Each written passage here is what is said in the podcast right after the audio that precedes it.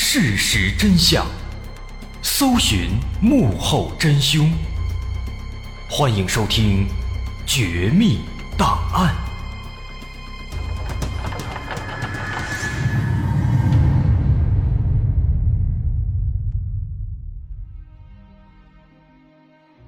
还原事实，探索真相。欢迎继续关注《绝密档案》，我是大碗。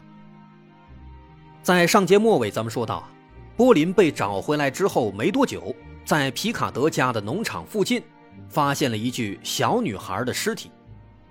不仅这个尸体状态非常血腥，更加诡异的是，在尸体旁边还放着一套小女孩的衣服。仔细一看，这套衣服竟然是波林在失踪时穿的。为什么如此肯定呢？因为波林的那套衣服本来就是姐姐穿剩下的，哪里缝过哪里补过，他妈妈非常清楚。这拿过来一看，百分百就可以确定，这就是波林的衣服。这个发现让皮卡德一家毛骨悚然。之前他们就好奇，为什么波林身上穿的衣服被换过了，现在知道了，原来那套衣服竟然在这里。而这个情况其实也就意味着，拐走波林的人和杀害眼前这个小女孩的凶手，很可能是同一个人。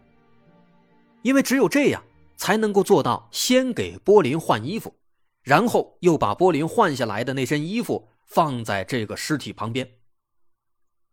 那么由此看来，波林之前提到的那个在失踪期间一直照顾他的女人，就有非常大的嫌疑了。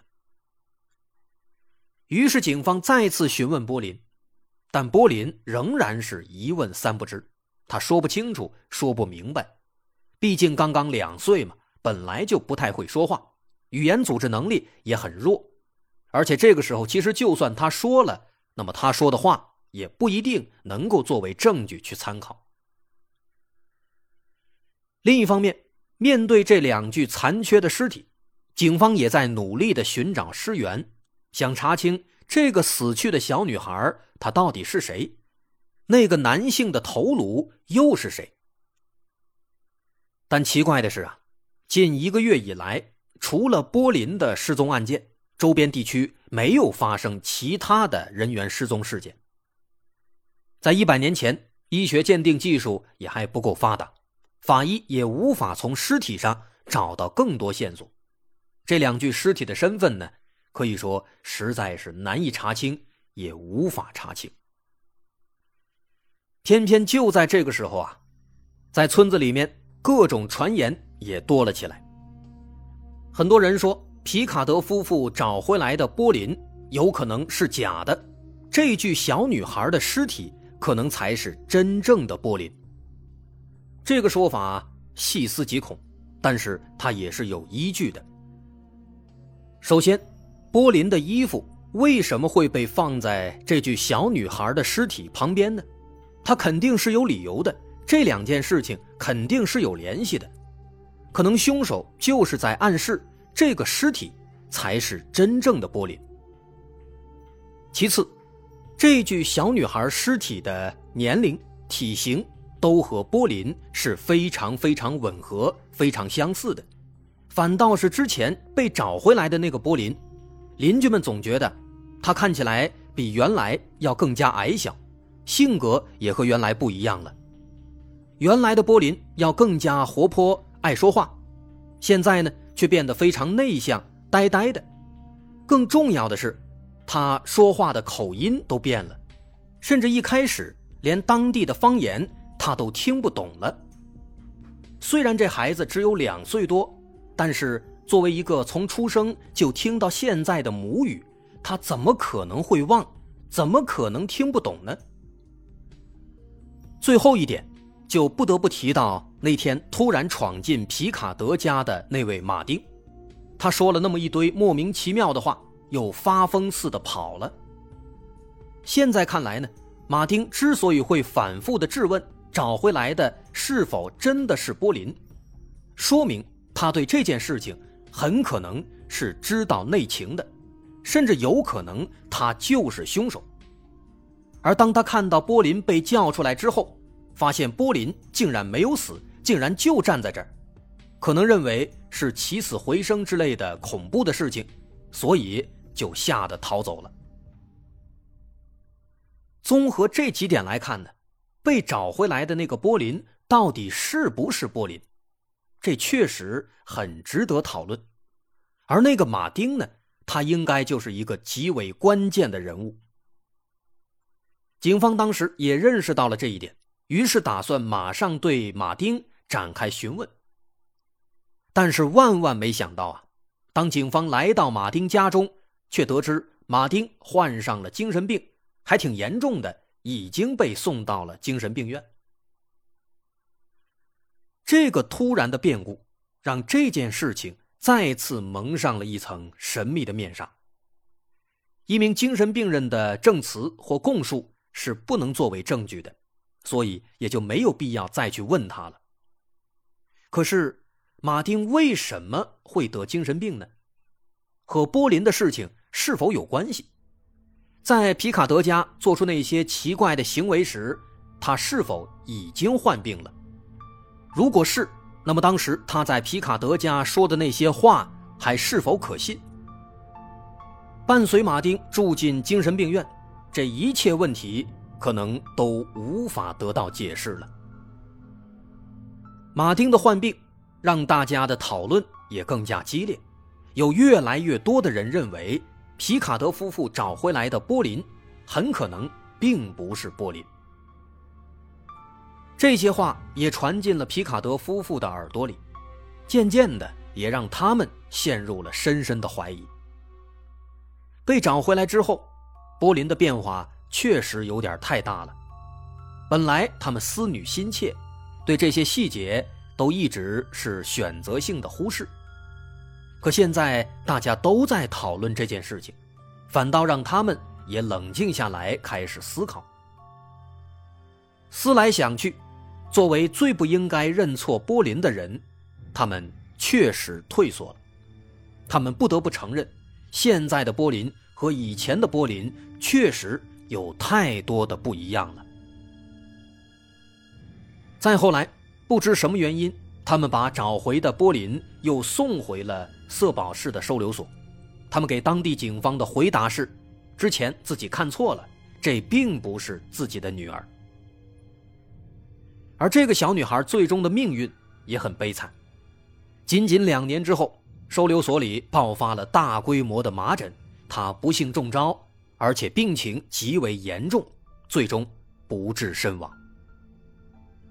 那个时候还没有那么先进的 DNA 鉴定，伴随着她的死亡，这个小女孩到底是不是真正的波林，也就永远都没有答案了。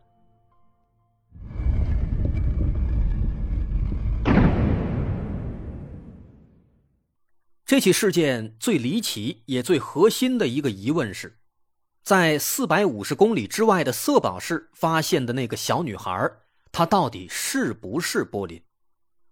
如果不是，那么这对夫妇一开始为什么会如此肯定的就把她接回家中，并且当做自己的女儿来对待呢？这个问题如果能够搞清楚，我想后面的其他问题也就容易解决了。对于这种事情，相信很多人的第一反应都是：也许皮卡德夫妇一开始确实就看错了，可能那个小女孩。仅仅是和波林长得非常像，但他并不是波林。皮卡德夫妇呢，当时因为太过着急，就想当然的认为这就是自己的女儿，并且还把她带回家了。也只有这样才能够解释，这个小女孩为什么听不懂当地方言，为什么见到父母没有嚎啕大哭，为什么和波林的体型身高都有细微差别。因为这小女孩其实就不是波林啊，仅仅是夫妇俩认错了。但这种事儿可能性有多高呢？而且，对于其中那个小女孩她听不懂当地方言的问题，我们可能曾经看到过这样的新闻：说有人家的小孩被拐走了，过了一两年才被找回来。找回来以后呢，发现孩子已经不会说当地的方言了。这样的事儿确实发生过，但是这种事情的发生是有着比较苛刻的条件的。首先，这孩子要足够小，对周围的事物都还在处于一个建立认知和学习的阶段。其次呢，这孩子被拐走的时间要足够长，长时间的接触其他的语言，耳濡目染，最终有可能会遗忘自己原来的方言。在如此苛刻的条件下，孩子才有可能会忘记自己的母语。但在波林的事件当中，他四月六号失踪，四月底在色保市被找到，仅仅失踪了半个多月，是不可能出现这样的情况的。这也进一步说明，那个小女孩可能还真的不是波林，是皮卡德夫妇给认错了。但如果真的是这样，那么我们就会面临一个新的问题：作为孩子的亲生父母。真的会认错自己的孩子吗？说实话，如果仅仅是出生几个月的小婴儿，那个时候小孩子长得都还差不多呢，没准还真有可能认错，因为这样的事情确实也发生过，咱们肯定也都看到过。可是问题在于，波林已经两岁了，模样已经长开了，但凡是亲生父母，我想都不可能认错。这一点，当过父母的应该都知道。因此，如果说皮卡德夫妇是错把别的孩子认成了自己的女儿，我想那几乎是不可能的。而且当时他们去色保室辨认的时候，也是当着法国警方的面做的检查，包括后来皮卡德家的亲戚们也都来看过。从这个角度来看，应该是不可能认错的。那么到这个时候，新的问题就出现了。一方面，我们认为皮卡德夫妇不可能认错自己的孩子；可另一方面呢，种种细节又都表明那个孩子好像不是波林。那这事儿他不就前后矛盾了吗？既然孩子不是波林，那皮卡德夫妇为什么没有认出来呢？在这两种情况相冲突的时候。一种新的推测就出现了，有没有可能，皮卡德夫妇其实早就发现了这个孩子不是自己的女儿，但是呢，他们没有直说，而是顺水推舟，把这孩子直接就当做自己的女儿波林，给接回家中了。但是他们这样做目的是什么呢？我们之前曾经说过一起案子。那期节目标题叫做“冒名顶替的布尔丹”，说在美国，一对夫妻的儿子突然失踪了，找了很久，后来在西班牙有一个四处流浪的小伙子，自称是他们失踪多年的儿子。夫妻俩赶到当地辨认，见了面之后啊，瞬间热泪盈眶，发现自己的儿子果然找到了。表面看起来，这是一段心酸的寻子之路。最终迎来了美好的结局，孩子终于回来了。但实际上这事儿并非如此。警方调查之后发现，这个小伙子根本不是他们的儿子，他其实是一个诈骗犯。而这对夫妻呢，肯定也早就发现了他不是自己儿子，因为两者相差太多了。可这对夫妻却一直坚称这就是自己的儿子。甚至当警方告诉他们说这孩子是一个诈骗犯，当这个时候，夫妻仍然在坚持说这就是自己儿子。这是为什么呢？因为他们的儿子就是被他们亲手杀害的。为了避免刑事责任，他们就报了假警，说儿子失踪了。其实警方在调查过程当中也怀疑过他们，幸好当时那个西班牙的小伙子出现了。自称是他们的儿子，于是他们就顺理成章的把这孩子接回家中，当做自己的儿子来对待。对外，那么这件事儿可以说就平了。那么这件事情呢，其实不管是对这对夫妻，还是那个西班牙的小伙子，其实双方都是心照不宣的，他们都是为了各取所需嘛，一个是为了避免刑事责任，另一个是为了骗吃骗喝。那么通过这件事，咱们再回到波林的事情。虽然年代久远，但当年的一些报刊上确实也报道了一些有价值的线索。当年的一份报纸《阿尔及利亚回音报》上曾经对这件事情呢做了一些后续报道，说有一个当地居民曾经爆料，爆料这个波林的父亲啊，其实他有长期的家暴行为，两岁的小波林也曾经遭到过父亲虐待。对这个情况呢，其实村子里很多人都知道，但是碍于皮卡德家的势力比较大，同时他们家的人缘也都还不错，所以没有人向警方提起。所以由此一种推测认为，是父亲皮卡德家暴失手打死了波林，为了掩人耳目，他们贼喊捉贼，报了假警。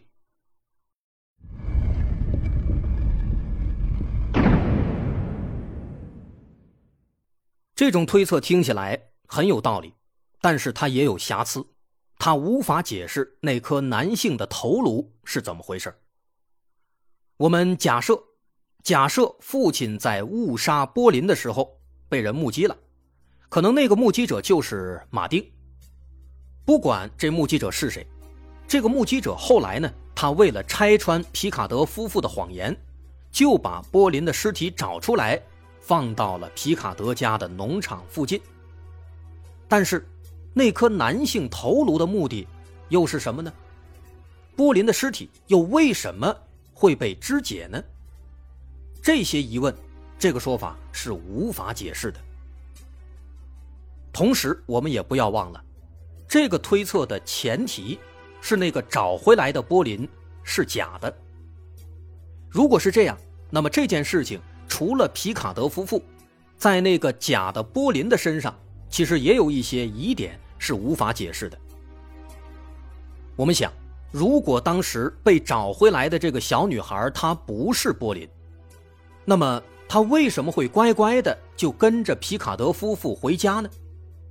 按照常理，如果是一对陌生的大人来把自己接走，作为小孩至少应该会哭闹吧，毕竟他都已经两三岁了。自己的父母肯定认识，但实际上这种情况却并没有发生。皮卡德夫妇是很轻松的、顺理成章的在警察面前把这小女孩给接走的。这小女孩除了呆滞木讷、不爱说话，没有别的任何的不对劲。而且这个过程全程都是由警方监督的。如果其中有假、有问题，那么警方肯定是能够看出来的。但是，两岁的小女孩啊，她肯定也不可能是帮凶，所以这个问题也就无法解释了。相反，这个情况其实可以证明这小女孩就是真正的柏林。